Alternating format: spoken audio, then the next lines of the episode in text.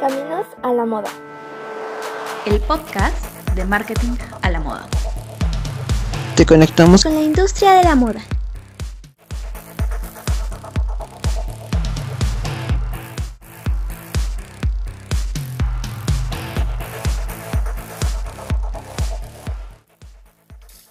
Hola Fashion Tribe, ¿cómo están? En el capítulo de hoy estoy entrevistando a Frank Sánchez.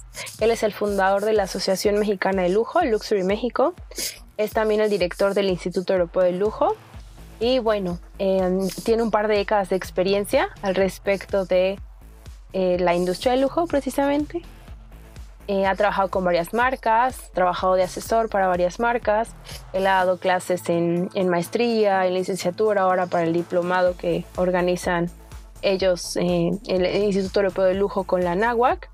Y bueno, eh, vamos a estar platicando sobre los cambios que ha sufrido el, el, mercado en, ahora por pandemia, esta parte del lujo, cómo pinta para recuperarse, qué es lo que se viene, un poco sobre el consumidor mexicano, cómo se compara con el latino y hasta cómo se diferencian o cómo pueden diferenciarse las empresas de lujo que aspiran a ser asociadas al lujo en la parte del e-commerce. Entonces es una entrevista un poco más larga comparada con las que hacemos, con las que hacíamos al principio en el podcast, pero van a ver que no tiene desperdicio porque Frank es alguien que comparte lo que sabe sin guardarse las cosas con mucha generosidad. Eso es algo que me agradó bastante de él desde que eh, comencé a ver conferencias suyas. Y bueno, eh, si se quedan hasta el final van a aprender demasiado sobre el mercado de lujo. Así que bueno, yo les invito a que se queden hasta el final y les dejo aquí la entrevista. Él va a estar hablando un poco más también sobre qué es lo que hace o lo que ha hecho. Así que se terminará, digamos, de presentar. Eh, y bueno, aquí está la entrevista Fashion Try. Disfrútenla.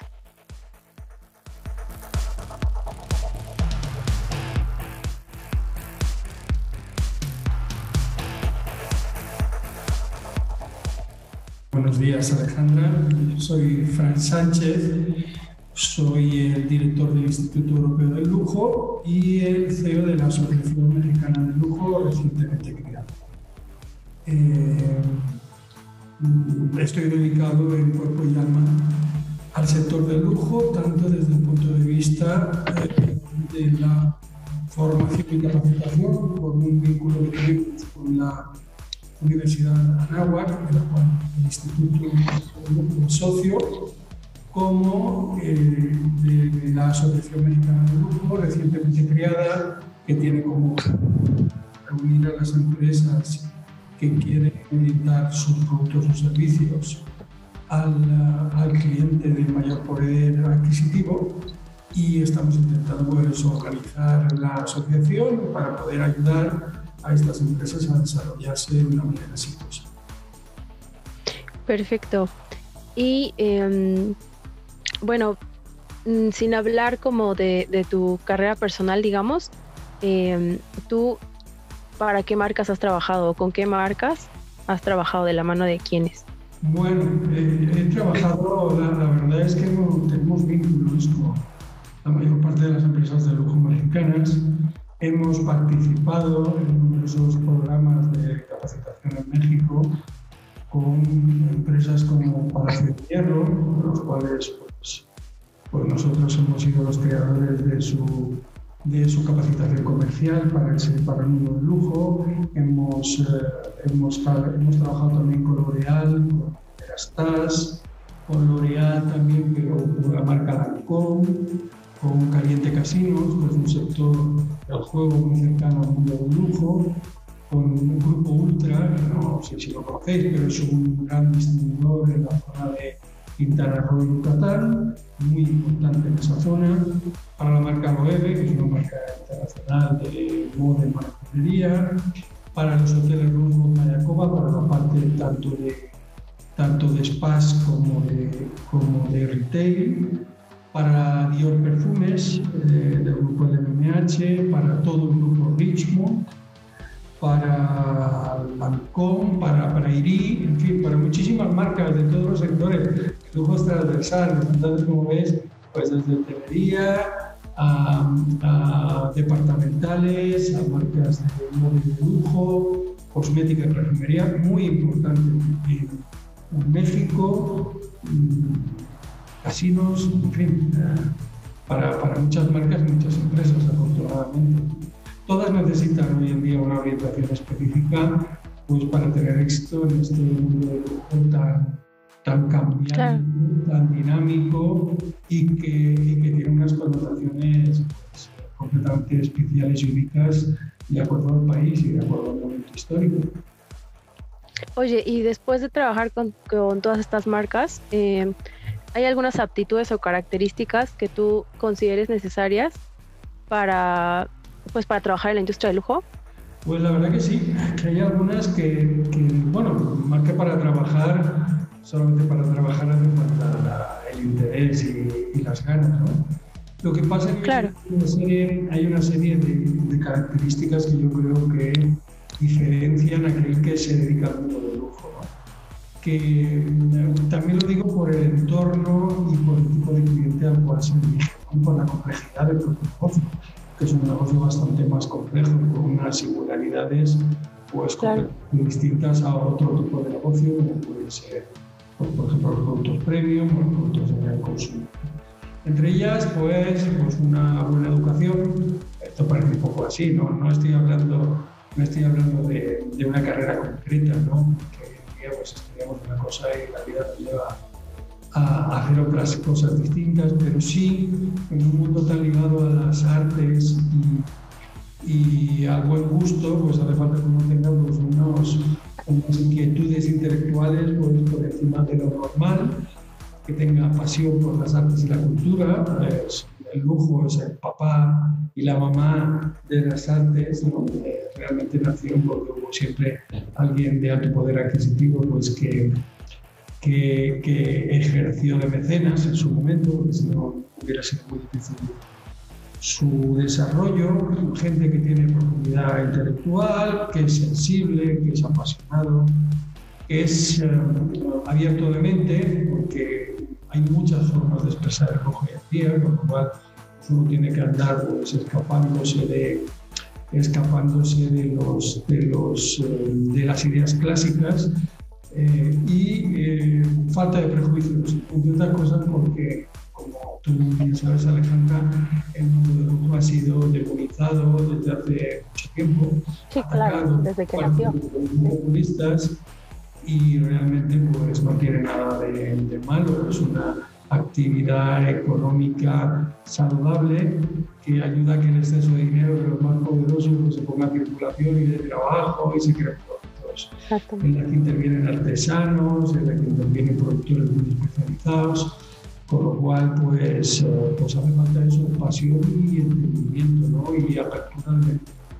Y con eso yo creo que es suficiente, ¿no? porque realmente luego lo que los productos requieren y los servicios es un conocimiento profundo del mismo y también una, una, una receptividad por entender y conocer cómo es este, este mundo apasionante del de lujo, ¿no? que es transversal y difícil de definir muchas veces. Claro. Entonces te refieres a que tiene que ser una persona culta, ¿no? Sí. Y con interés, ¿no? En, en profundizar sí. en, en, lo necesario para, para que funcione este mercado de lujo. Claro, porque si tú te fijas, eh, cualquiera que está muy metido en el sector y en el mundo, pues primero el tipo de clientela que va pues suele ser pues, empresarios, gente de alto poder adquisitivo, gente con un alto nivel de educación que tiene la sensibilidad para entender y apreciar este tipo de cosas. Y entonces pues nosotros para entenderlos y gestionarlos, pues tenemos que ponernos un poco a su altura, con lo cual yo te diría que que más que una carrera determinada, lo que hace falta es un, una pasión y una apertura de mente una cultura amplia y sobre todo que te guste el tema de, el tema de, las, de las artes, ¿no? está íntimamente ligado. Perfecto. Oye, y sobre tu trabajo ya en la docencia, porque sé que has eh, sido docente de, de, de, maestría, ¿no? de ahora del diplomado, eh, para ti, ¿qué es lo que más te gusta de la docencia en este rubro? O sea, el hecho de transmitir quizá, eh, no sé, este, este respeto por la industria del lujo o sí. hacer entender como el funcionamiento exclusivamente eh, diferente, ¿no? Comparado con otros rubros. ¿Qué es lo que a ti más te gusta de enseñar en esta, en esta materia? A mí me gusta eh, muchas cosas, ¿no? Porque es un mundo complejo interesante y con lo cual pues siempre te está poniendo a prueba, ¿no? Te hace falta pues desde entender y conocer la historia, repito, conocer las artes y estar muy avanzado y tener un conocimiento yo creo que bastante, bastante profundo sobre lo que es la gestión de las empresas hoy en día. Eh, ¿Qué es lo que más me gusta? Pues me gusta evangelizar, y va a sonar un poco, un poco eje, pero bueno, no es así. Evangelizar, ¿por qué? Por lo que te comentaba antes, ¿no? que realmente yo, yo suelo ir a los sitios a hablar bien de lo que, de lo que la gente no conoce. ¿no? Evangelizar también es ayudar a descubrir. ¿no? Mis alumnos, aunque estén trabajando en las propias, a veces en grandes empresas del lujo, descubren la profundidad, la variedad y las caras que tiene el lujo y entienden que gestionar un producto o un servicio que está orientado al cliente de alto poder adquisitivo y quiere considerarse lujo, pues es un camino. Eso no solamente se hace con técnicas, hace falta, se hace con una comunicación muy precisa, se hace, se hace con una gestión muy adaptada a lo que es un producto de lujo, en la que se tienen que respetar ciertas normas y, como decía Kaffer, una de las autoridades más importantes el marketing de lujo son las leyes del anti-marketing. Cuando uno lee las normas que sigue el lujo eh, para gestionarse, o sobre todo con el tema comunicativo, pues se parece un poco, se parece un poco a, los productos que están dirigidos a ver ¿no? Entonces de ahí la dificultad porque eh, el peor pecado que puede, que puede tener una marca de lujo es solamente diferenciarse por el precio. Cuando esto, cuando esto se produce, la marca desaparece porque no puede sustentar, no puede sustentar ese, ese, esa exclusividad con, eh, exclusivamente con el precio. Debe de asociarlo pues, a, una, a un storytelling, a un know-how, a una calidad en el detalle que realmente pues, se dan aquí. Debemos de considerar pues, que lujo es el papá de la, el de la moda, por ejemplo. ¿no? de, la alta costura nació, nació, la moda, pero el lujo fue anterior completamente a la, a la moda. ¿no? Entonces entenderlo también un poco nos ayuda a entender que, que es muy difícil aunar la tradición y la innovación y justamente esto lo consigue que se ve obligado a innovar pero sin perder su esencia, ¿no? su esencia de, tradición y de historia. Oye, y ah, eh, en esta labor que has hecho de precisamente evangelización respecto al lujo, em, de todos los grupos que has tenido ya a tu cargo, ¿qué es lo que tú has visto que le sorprende más a tus alumnos a la hora de estar precisamente profundizando en, en la materia, ¿no? que ellos descubren cosas que nunca se hubieran imaginado?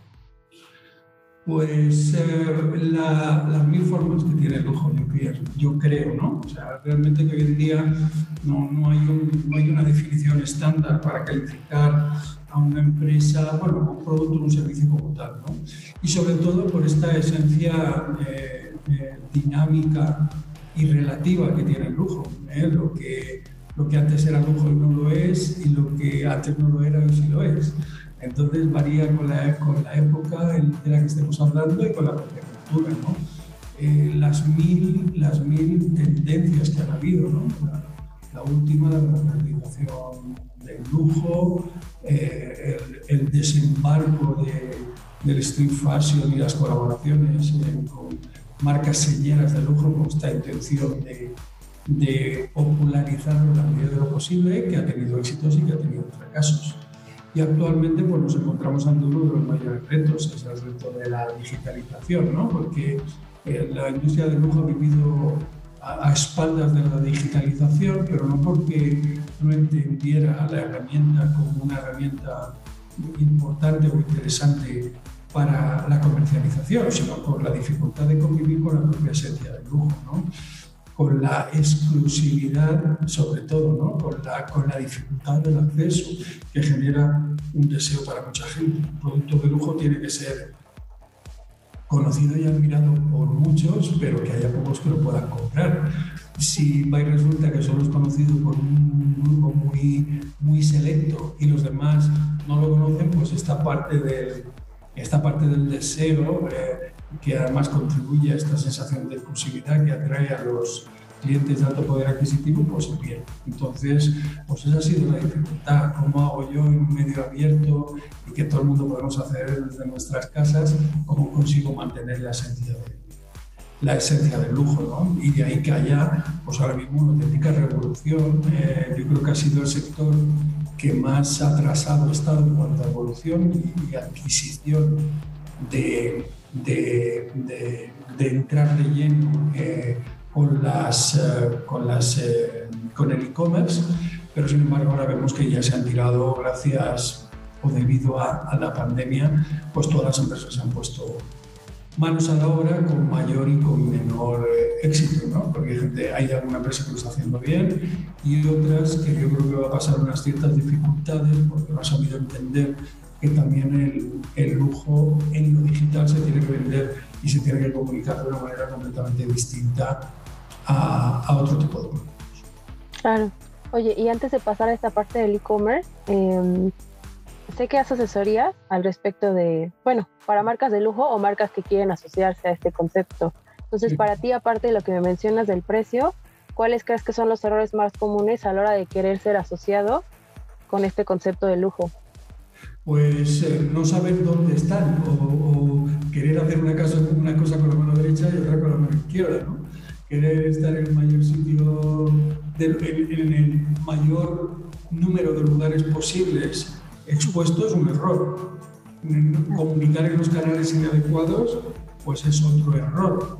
No cuidar la calidad y la sustentabilidad en grado extremo, ¿eh? en grado extremo, es otro error. ¿no?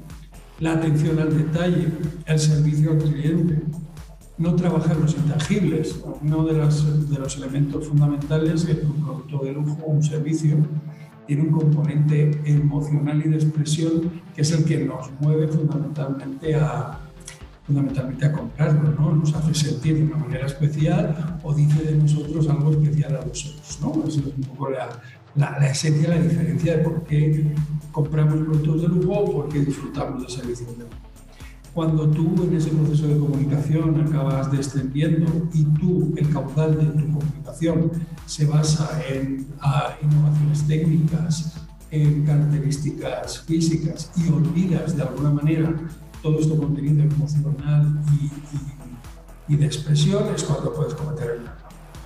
Hay que mantener que un producto de lujo no puede estar en cualquier lugar, tiene que estar en un lugar oportuno. Si está, tiene que estar en un lugar espectacular y adecuado, que cuanto más puntos de, de, de, venta, en el caso de un producto, pues corres más el riesgo de banalizarte y de, y de, y de popularizarte demasiado, perder esa esencia de lujo. ¿no? Entonces, ahora mismo pues, las marcas están por reducir los puntos de venta más que por aumentarlo, porque se dan cuenta que el verdadero riesgo lo están o lo han adquirido con la, con la democratización, ¿no? Porque, claro, en cuanto a las marcas han tenido detrás eh, grupos... Eh, financieros y de inversión que han querido incrementar su market share o para obtener mayores beneficios, pues han empezado a crear líneas de acceso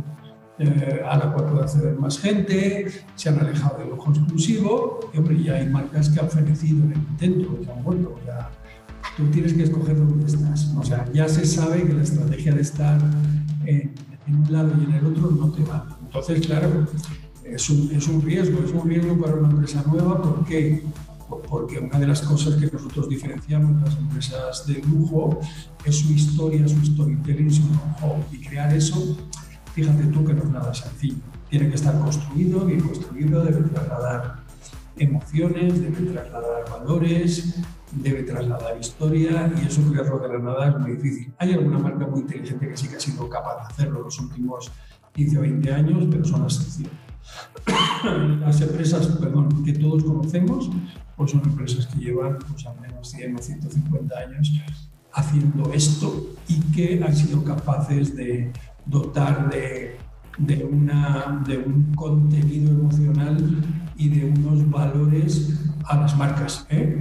No hay prácticamente ninguna marca de moda entre las 100 marcas más valiosas del mundo, pero sí que hay 10 marcas de lujo, con lo cual pues el valor de marca aquí es lo fundamental y uno tiene que cuidarlo, tiene que mimarlo y tiene que... Es un producto o es un, es un, es un intangible muy tangible. Aquí los errores se cometen en la comunicación. Entonces, pues eso es lo que es difícil de trasladarle muchas veces a las marcas incipientes mexicanas, sobre todo que quieren entrar en este sector y que les tienes que enseñar a que las estrategias, las estrategias de comunicación, de fabricación y de servicio que tienen que seguir, pues son muy diferentes a las que el mundo de la moda general está manejando. ¿no? Y, si, y si tú te manejas como el mundo el mundo del gran consumo en general, el mundo fashion en general, pues nunca vas a ser una marca de moda, tienes que coger, invertir y estar dispuesto a pelear y a comerte los sabores que te genere eso. Perfecto. Perdón. Eh, y bueno, ahora sí, regresando a la parte digital, ya que estamos cerrando el 2020 y que fue un año que definitivamente obligó a muchas marcas a subir el escaparate a la parte digital, ¿tú cómo crees que se diferencia en una tienda online de una marca de lujo, de un e-commerce de lujo, a, a, alguien de retail simple? Mira, una cosa. Bueno, lo primero decirte que lo que se ha producido es una aceleración digital. O sea, una aceleración. Hay quien dice que son años, otros que dicen cuatro años, pero no más que eso.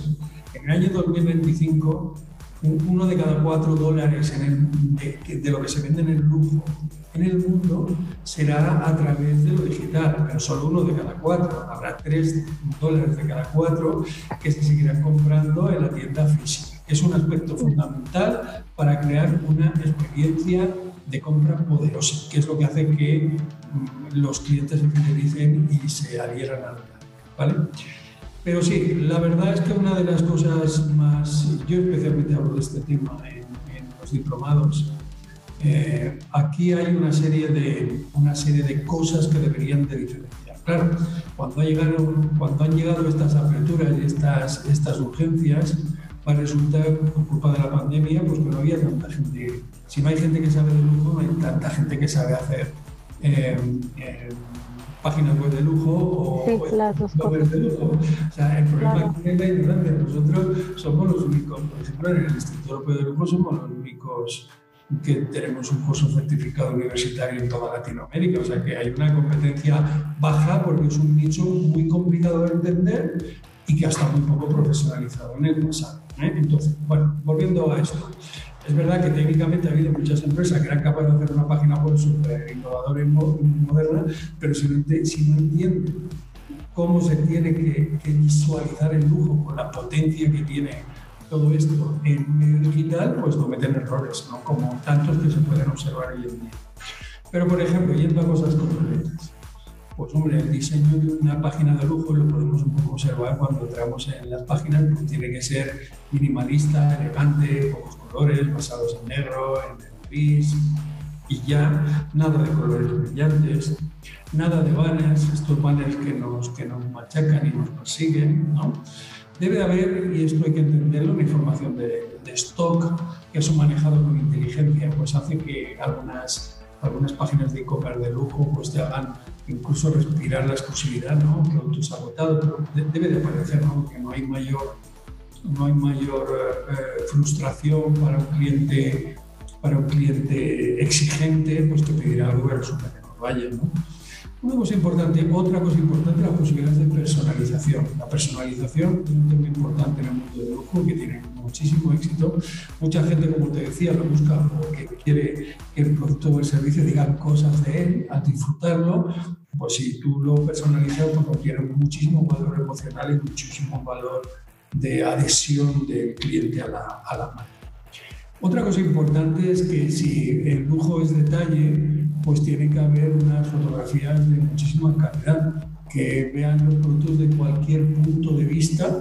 Ahora mismo le escribía esta mañana un artículo yo para las redes sociales que hablaba de, de la entrada de Elisa a, a Amazon y, y, justamente allí se explicaba cómo los luxury stores de Amazon, que en algún momento se les dio porque habían perdido la guerra, pues ahora parece que se, que se están, que se están incorporando, ya tienen cuatro o cinco marcas de, de, lujo de determinado nivel, pues por ejemplo decía que ellos, una de las cosas que, que sobresalían era cómo se veía el producto, ¿no? Primero, las tiendas deben de estar personalizadas, no pueden estar mezcladas con cualquier otro tipo de información, y ahí hablaba de fotografías de HD de 360 grados, es decir, el producto tiene que verse desde cualquier lugar, tiene que verse con, con con modelo y sin modelo. Es decir, esta parte gráfica que siempre es importante para que el lujo se transforma en un elemento sustancial para la experiencia para la experiencia de compra. Ven, la página tiene que ser poco inclusiva, tú lo tienes que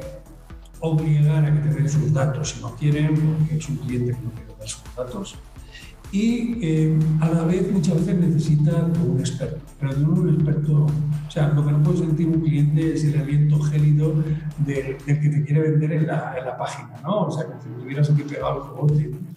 Y lo que realmente lo que sí que necesitas, esas páginas cada vez más tienen un servicio, un servicio online de, de asesoramiento, ¿no? Alguien, un experto que está detrás de ese mundo digital, que es el que te habla de, de las mil variedades, de las mil posibilidades de combinación, o te habla de, de, las cosas que no pueden aparecer con facilidad.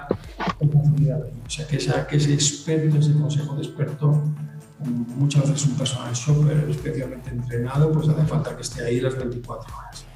Y bueno, y si la experiencia de compra y la innovación son algo fundamental en el lujo, pues las nuevas tecnologías tienen que aparecer, ¿no? Si hoy en día cada vez más son comunes para, para todos los negocios, pero aquí es francamente importante que haya pues todas las nuevas tecnologías que han aparecido, inteligencia artificial, realidad virtual, realidad aumentada, todo aquello que nos haga inmersivos y nos, nos ayude un poco a observar y a sentir el producto como lo haríamos en cosa que es difícil porque está el cuidado del detalle al máximo, ¿no?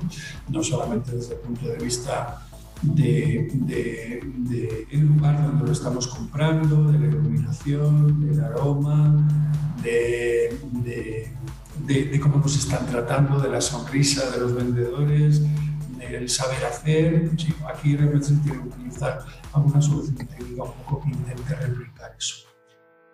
Y claro, eh, montar una tienda que, que la reforma vale 4 o 5 millones de dólares es muy difícil pero aplicar estas tecnologías hoy en día en las páginas es más frecuente. Entonces ya hay muchas marcas que no son de lujo que pueden acceder a este tipo de tecnologías, con lo cual obliga a que las marcas de lujo estén extraordinariamente a, a, a la, en la cresta de la ola de la innovación. Por encima, claro. continuamente de que además la experiencia, y entendiendo que la experiencia ya empezó cuando comunicamos en las redes sociales que tocaba y no cualquiera y de una manera muy concreta, con product placement, con, con, mensajes en los que el producto no es la esencia, sino las emociones que genera. Y luego también una cosa muy importante, que el servicio aquí tiene que tener palabra. Aquí no puede haber en, una, en un e-commerce de lujo, no puede haber un, una mala entrega por un señor de, de, desaliñado o que el unboxing no sea espectacular, ¿no? Esto, ahí están invirtiendo mucho las marcas, ¿no? Para conseguir que esa experiencia vaya desde cuando yo me inspiro en las redes sociales hasta cuando lo recibo en mi casa o cuando tengo cualquier consulta sobre cómo debo de cuidar el producto, incluso una queja que pudiera aparecer, debo tener una respuesta especializada, experta y rápida. O sea que son muchas, muchas. O sea, como sí, que claro. no se cumple prácticamente en ninguna página web este concepto de la excelencia global desde el inicio el final. ¿no? Y por supuesto, y por eso termino esta, esta parte, pues con un concepto de omnicanalidad. Quiero decir, el lujo tiene que ser omnicanal. Es decir, el, el cliente escoge por qué sistema quiere comprar, eh, por qué sistema quiere recibir, por qué sistema quiere eh, devolver, en fin, eh, y que además no tenga que repetir 200 veces sus datos y que se sepa perfectamente eh, eh, cuál es su caso, cuál es su interés. Es, es, un reto, es un reto y yo creo que estas prisas pues, han dado muchos traspiés a mucha gente que está vendiendo está metiendo la pata. ¿eh? Está metiendo la pata pues, porque no ha sabido manejar esta, esta excelencia de una manera, digamos, eh, oportuna.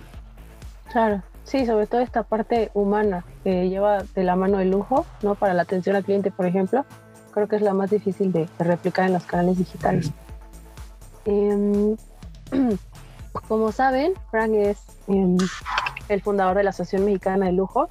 Entonces, Frank, quiero preguntarte, em, ¿tú cómo ves que surge esta necesidad de crear en el país una asociación que se dedique exclusivamente a este mercado?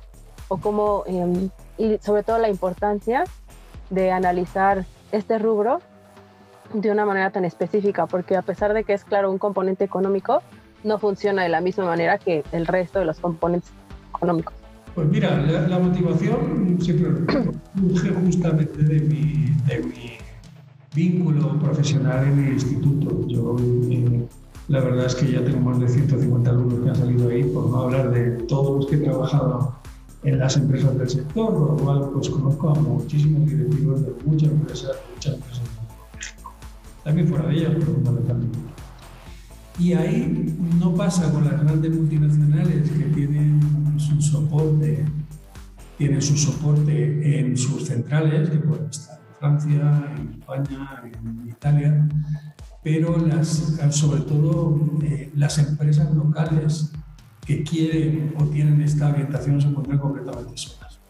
Se encuentran completamente solas, mm, incluso, como hemos dicho, pues, ha estado poco poco profesionalizado este asunto, pues eh, no tienen ni siquiera los conocimientos, solamente saben que tienen un producto un servicio maravilloso, que quieren vender a un precio suficiente, que quieren generar una experiencia inolvidable, pero tampoco saben cómo. Y, otra dificultad es que cuando salen al exterior eh, es muy difícil eh, cuando te dedicas al mundo del lujo que la gente te identifique como tal. No es tan sencillo, no es tan sencillo. Entonces también te encuentras con cantidad de empresas que, que no tienen facilidad para que los conozcan en el exterior. Tampoco hacen nada las cámaras de comercio ni los gobiernos en apoyar a este tipo de, de, a este sector. Y eh, pues eso, realmente la sociedad aparece justamente para acompañar en el desarrollo de las empresas y en la internacionalización de las empresas que comercializan productos o servicios de lujo aquí en México y que además pues quieren, y estamos en esa época, ¿no? Pues encontrar colaboraciones de entidad, saber con quién se pueden asociar y quién no, también eh, em, eh, intercambiar experiencias que les ayuden a encontrar estrategias, digamos, de comercialización oportunas, salir al exterior y que los identifiquen, seguramente a través de sellos de calidad y auspiciados por la, por la por la Sociedad Mexicana de Lujo. Ahora mismo, hace muy poco tiempo, hemos llegado a un, hemos firmado un convenio de alianza de colaboración con la Sociedad Española de Lujo, con lo cual ya se ha creado realmente, yo creo que voy a decir por primera vez, va a parecer un poco presuntuoso, pero realmente este sí que es un, puente real entre Europa y América para un tipo de productos en las cuales ya tenemos previsto, porque hay un entorno específico de lujo en España para que las empresas se muestren allí y para crear este mismo aquí para que las empresas españolas se beneficien. El, el lujo es un, es un sector extraordinariamente beneficioso para la economía, como decía antes, y que además es el salvador, y más en momentos tan complicados, de la artesanía de calidad, de productos eh, exclusivos que dan mucho trabajo, ¿no? Y, realmente pues, vamos a intentar pues, favorecer y ayudar a las empresas tanto en asesorarlos en cómo tienen que hacer como crear, digamos, eh, los, los, los sistemas físicos y reales para que las empresas puedan encontrarse y puedan interaccionar. Perfecto. Oye, ¿y tú crees que el mexicano compra lujo igual que el latino? ¿O hay alguna diferencia específica? Bueno, yo, creo, yo creo que, todo, varía por países. Nada más tienes que viajar un poco para saber que un guatemalteco, por ejemplo, yo tengo la fortuna de, haber viajado mucho en mi vida, pero de haber trabajado, que es como quizá lo conoces mejor, a este lado del mundo. Y un guatemalteco se parece a un a un mexicano con un huevo en la castaña, es decir, no me parece nada. son completamente distintos. Eh, igual que un americano. Fíjate que estamos cerca, somos vecinos. un norteamericano eh, no se parece en nada a un, mexicano. Bueno, yo creo que, lo que podemos decir hoy cambia mañana. Esto es lo primero, ¿no? Hay una evolución que claro, sí. nos está empujando a cambiar. Las, dentro de los propios países las, las eh, generaciones son bien distintas unas a otras. Es decir, no se parece nada no me parece nada un baby boomer como puedo ser yo a, una millennial como tú. Entonces tenemos gustos distintos, formas de ver el distintos y eh, eh, esto hace, lo hace aún más complejo. Tú tienes que entender que las motivaciones a la hora de buscar el lujo son distintas, pero es verdad que sí que hay algunas normas, digamos, básicas. Sea, al mexicano le gusta mucho el show off todavía. ¿eh? no, es un mercado maduro en el lujo, es un mercado importante. Es decir, aquí en México gustan las marcas, los logos, eh, ese, ese, ese, lujo aspiracional que hace que los demás me reconozcan que he tenido éxito en la vida. Y eso sí que es una, digamos, una cosa que se puede observar perfectamente aquí. No es ya el tipo de lujo, eh, el silent luxury, el, el, el, el, silencio, oh, perdón, el lujo tranquilo y silencioso de otros lugares, donde prácticamente luego ha perdido la importancia y, se ha centrado exclusivamente en el placer que me genera llevar un producto único, un producto de calidad. Entonces, sí, yo, yo diría que, que, fundamentalmente el show, pero es, un buen, es el primer mercado de lujo en Latinoamérica. Es una economía emergente, llevamos 10 años creciendo el lujo por encima de lo que ha hecho Europa y bueno, pues ahora estamos en las dificultades en las que estamos, pero también este es un pueblo resiliente y va a ser capaz de surgir de sus cenizas, como desafortunadamente tiene que hacer tantas veces, ¿no? y volverá a ser, eh, digamos, un mercado pujante. Porque lo que tiene que darse un poco la vuelta al interés del mexicano, por, por exclusivamente las marcas internacionales, empezar a valorar todo este producto y esta artesanía única eh, que hay en México, ¿no? Y empezar a valorar el, el, el, lujo mexicano como algo importante y tan valioso como el lujo de otros, de otros países. Claro, no, me encanta esa respuesta porque sí tienes razón, tiene que ver con muchísimos factores, eh, la configuración de, del consumidor, no solo con el país, sino con todo lo que has dicho de la generación, eh, la cuna donde nacieron, muchísimas cosas. Pero fíjate, que ahora la propia pandemia se sabe, porque esto lo mejor es no hacer, no hacer filosofía, sino circunscribirse a los, a los pocos estudios que se realizan, pero estar atentos a ellos. Hace poco surgió un estudio de McKinsey que ya observó pues, que la gente había cambiado. Los grandes eventos pues eh, generan grandes cambios. Es más, la propia consideración de millennials, centennials, baby boomers, porque durante ese periodo de tiempo donde nacieron ocurrieron eventos internacionales muy importantes, guerras, acontecimientos culturales, que cambió un poco la mentalidad global. O sea, ahora mismo, ni más ni menos, es algo que no tiene que ver con la generación, porque va a afectar a muchas generaciones, porque ya se sabe que ayudamos, que buscamos menos lo superfluo, pero o sea, es que luego en el fondo esta teoría de las, de las generaciones es tan discutida, ¿eh? porque fíjate tú que el 50% de los millennials en Estados Unidos, por ejemplo, es estudio que se hizo hace poco, no, se identifica con esa forma con esa de pensar, claro. Es discutible, pero en el fondo es lo mismo que está ocurriendo ahora. Un cambio en los hábitos de consumo y del pensamiento derivado de determinados eventos. Y suelen ser malos los eventos, desafortunadamente. Ahora será la pandemia, como en el 2008 y 2009 fue la gran crisis. La crisis. Ahí se sabe que cambió la gente, ¿no? Pues empezó a a, medir más lo que se gastaba fuera de casa, a anidar todos aquellos servicios y productos dentro de casa pues, que, consumimos en casa se funcionó, a tener unas relaciones más virtuales con los demás, se producen cambios, se producen cambios. Y si a eso le sumas la incertidumbre, que es lo que tenemos ahora, es decir, no sé cuándo va a acabar esto, que es lo malo, pues se produce una contracción de la demanda que es súper perjudicial para los países. O sea, la propia, la propia bolsa funciona por impulsos. O impulsos tiene que ver con la certidumbre y incertidumbre de cómo va a ser el futuro. Y entonces aquí pues tenemos que lidiar con eso. Por otro lado, estamos en un sector ganador de media, desde cuando se tienen cifras, que es aproximadamente desde el año 76, creo que 76 ahora, es decir, ¿cuántos años? Sí, claro. años. Pues ha habido un crecimiento medio hasta este año del 3%, perdón, del 6% del mercado mundial. El año pasado fueron 281 mil millones de euros. Eh, eh, casi no hay ningún sector que se haya mantenido con un crecimiento constante en todos estos años, salvo el de lujo.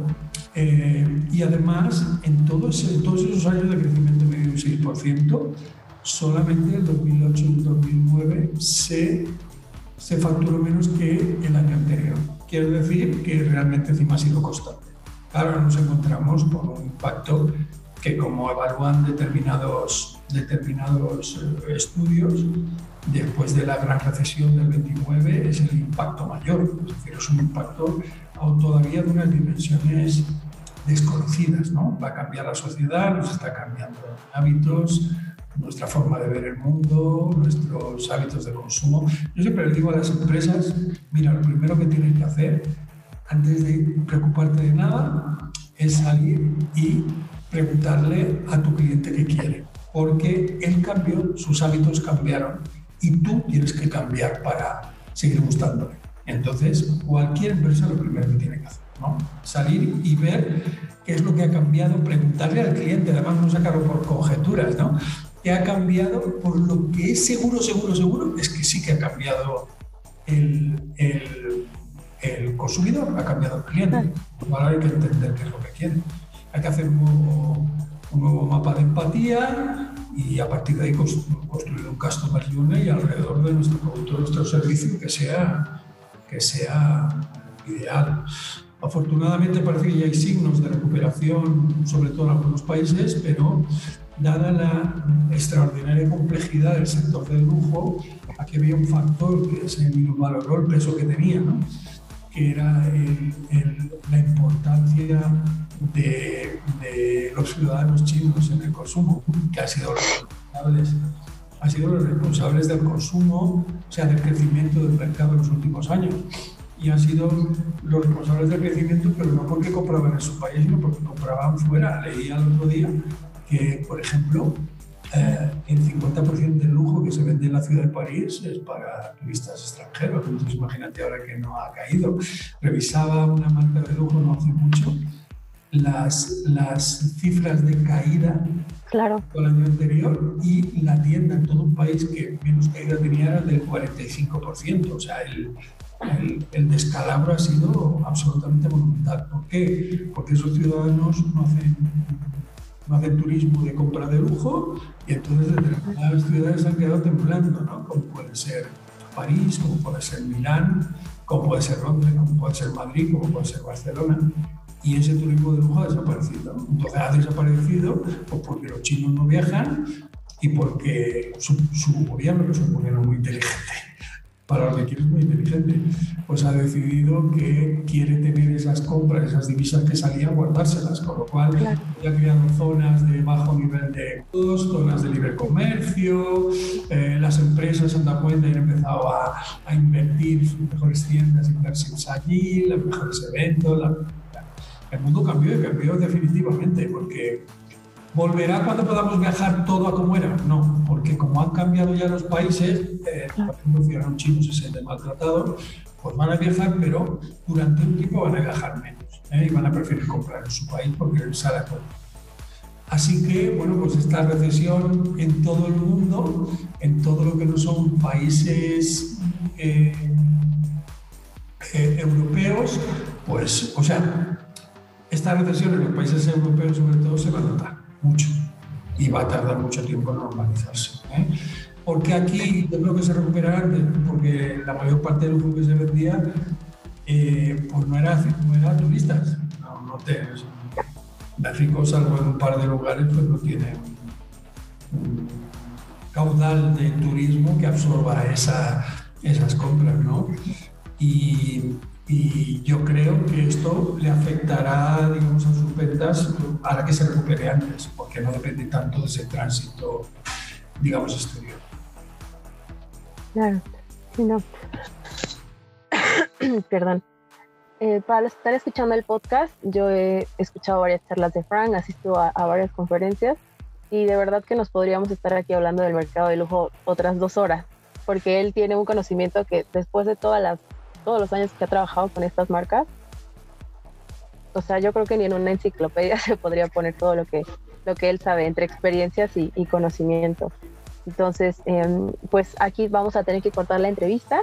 Eh, yo solo para terminar, Frank, para cerrar, eh, querría preguntarte em, sobre algún último consejo que quieras dar para la gente que se quiere dedicar a esta industria y alguna referencia de material para que ellos comiencen un poco a aprender, además de Capter, que ya nos has mencionado. Es que, mira, si hay un sector donde uno tiene más dificultades en el mundo mundial de poder aprender, de poder aprender por los recursos que pueda haber, es el lujo. Eh, porque muy pocos autores, muy pocos libros, lo que existen recientes son de un precio escandaloso, con lo cual aquel que quiera que llegar no se va a querer gastar, no sé, hasta, hasta 2.000 pesos he visto yo en, en, libros en Amazon, salen muy pocos. Aquí se trata de rascar, se trata de, de, de, estar pendiente continuamente de las publicaciones que se van generando, en, pero además ni siquiera son monográficos, Business of Fashion, Fashion, Vogue, en fin, hay determinadas revistas, pero mejor hacer búsquedas frecuentes eh, estar atentos a los informes de Deloitte, de Bain, de, de las grandes consultoras están eh, del Boston Consulting Group, de alta gama, estar un poco atentos para aprender y conocer. O sea, nosotros realmente construir los contenidos en el Instituto Europeo del Lujo para poder enseñar a nuestros alumnos lo más actual nos, es un esfuerzo ímprobo, porque las cosas se vuelven a hacer los cursos, los diplomados se hacen de nuevo en cada una de las ediciones. Yo diría que lo que tienen que hacer es correr detrás de la felicidad para la gente que quiere dedicarse de esperar que le caiga encima de la cabeza, ¿no? Hay que postularse, hay que, hay que llamar a la puerta de las empresas, hay que mostrar pasión, interés, conocimiento, hay un desconocimiento supino sobre lo que es el sector, o sea que entenderlo y conocerlo te da una ventaja competitiva, competitiva importante cuando tienes que acceder a, a un puesto de trabajo. Las empresas no les es fácil encontrar gente que entienda, comprenda y esté apasionada por el lujo. Sí, gente, sí tiene mucha gente que quiere trabajar, pero a veces no, no tienen ni los recursos ni el tiempo pues, para formar. Entonces, eh, yo diría que prepararse lo más posible para que el que tenga recursos pues acceder a, a, cursos especializados. Es la única manera de tener una, una, educación sobre este tema porque en ninguna de las carreras universitarias de, de marketing o negocio pues el lujo está tratado en su justa dimensión. Está orientado mucho más al mercado general y al fashion. Y yo cuando veo cursos ahí que hablan que hablan, por ejemplo, del marketing, del fashion, de, de fashion, de premium y de lujo, digo, esto es como mezclar gallinas con elefantes, ¿no? En un, en un cercado. No, no se parecen nada, tienen que desdecirse. Repito que Café hablaba de las leyes del anti-marketing entender y gestionar los procesos de comunicación, incluso la propia venta. El lujo se vende de una manera completamente distinta a como se vendería cualquier otro producto. Hace falta dedicarse a ello. ¿eh? Y por eso nosotros tenemos un hueco en la sociedad, porque hay muy poca gente que sabe dedicar y llegar hasta aquí ha supuesto un esfuerzo ímprobo de investigación, de estudio, de recopilación y de práctica. Y bueno, pues es uno de los sectores que entiendo que tienen mayores barreras de entrada porque porque entenderlo, comprenderlo y manejarlo no es fácil. Así que persistencia y, estudio, sobre todo. Perfecto. Oye, Frank, pues muchas gracias por aceptar la entrevista. Eh, yo creo que cualquiera que la escuche va a aprender muchísimo, sobre todo si no sabe nada al respecto de, este mercado. Y vamos a dejar aquí las redes de tu LinkedIn, claro, eh, las redes del Instituto Europeo de Lujo y, por supuesto, las de la Asociación Mexicana de Lujo de Luxury México. Pues nada, te agradezco mucho Alejandra tu, tu, entrevista y que esto sirva también pues, para un mayor conocimiento del público en general un sector tan interesante, tan productivo y tan, y tan estupendo para la economía mexicana. O sea que anímense y, y, y profundicen. Perfecto. Pues muchísimas gracias, Frank. Nos estamos viendo entonces. Seguimos en contacto. Gracias a ti, Alejandra.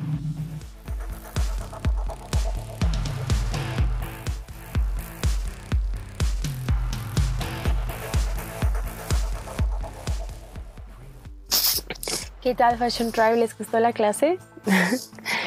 no, bueno, ya vieron que Frank es alguien que comparte lo que sabe sin problema. Entonces, espero que les haya servido bastante.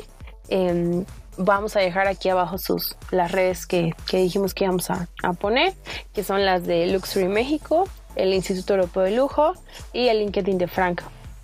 Eh, yo lo conocí después de ver una conferencia eh, que tuvieron, que, que tuvo. Eh, le mandé mensaje por LinkedIn y agradeciéndole y felicitándole por, por la ponencia. Y bueno, así fue como comenzamos a, tener contacto. Eh, y bueno, cuando salió la oportunidad para poder traerlo al podcast, él fue súper eh, sencillo conmigo y agendamos la, la, entrevista. Ya tiene unas semanas también que la estábamos planeando y bueno, eh, ahora es que la hemos podido hacer y que se los hemos podido traer. Muchas gracias por llegar hasta este punto del episodio de parte de todos los que hacemos posible Marketing a la Moda. Pueden seguirnos en Marketing a la Moda MX en Instagram, visitarnos en marketingalamoda.com. Ya vamos a estar un poco más activos en la parte de los artículos. Y bueno, suscríbanse a nuestro newsletter si quieren saber qué es lo que está pasando cada mes. Eh, y si no se han inscrito al curso que estamos organizando, el primer curso de marketing a la moda, todavía pueden alcanzar eh, alguno de los, de los cupos con, con el 15% de descuento. Eh, y bueno, ¿qué más les puedo decir? Muchas gracias por, por, haber escuchado este episodio. Ya saben que si quieren que invitemos a alguien específico, si ustedes quieren que los invitemos a, a una entrevista al podcast, nos pueden mandar DM a Marketing a la Moda MX en Instagram. Y bueno, nos vemos en el siguiente episodio.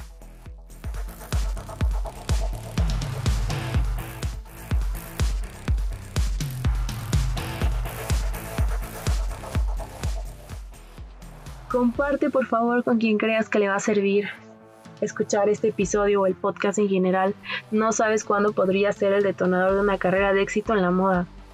Pero más allá de eso, el detonador de un profesional que le aporte valor a la industria y a su país. Haciendo lo que ama y amando lo que hace. Muchas gracias.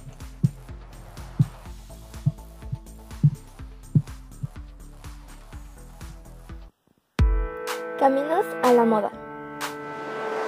El podcast de marketing a la moda.